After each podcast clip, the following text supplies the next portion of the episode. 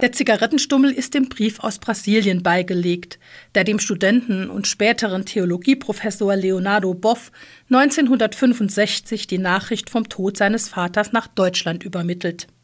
Nach dem ersten Schock findet der junge Mann im Briefumschlag den vergilbten Stummel, dessen Geruch ihm sogleich den Vater gegenwärtig macht. Er sieht ihn vor sich, wie er das Stroh schneidet, den Tabak rollt, das Feuerzeug anzündet, lange an der Zigarette zieht, unterrichtet, Zeitung liest, mit dem Funken sich dabei das Hemd verbrennt, bis in die Nacht hinein im Büro arbeitet und dabei raucht und raucht.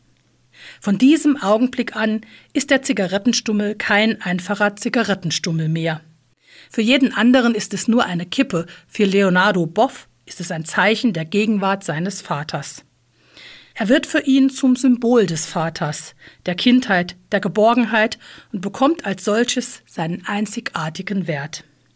Wenn Dinge mehr sind als das Augenscheinliche, wenn sie zum Zeichen werden, nicht nur nostalgische Erinnerungen an eine Momentaufnahme, sondern mehr sind, dann sind sie Sakrament.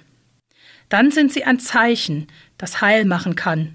So könnte man es wörtlich übersetzen. Ein Zigarettenstummel, ein Stück Brot, ein altes Kleidungsstück oder ein Foto können dann viel mehr sein. Vielleicht haben Sie ja zu Hause auch so einen Gegenstand. Dann werfen Sie ihn ja nicht weg, denn er könnte viel wichtiger und wertvoller sein, als Sie und alle anderen ahnen.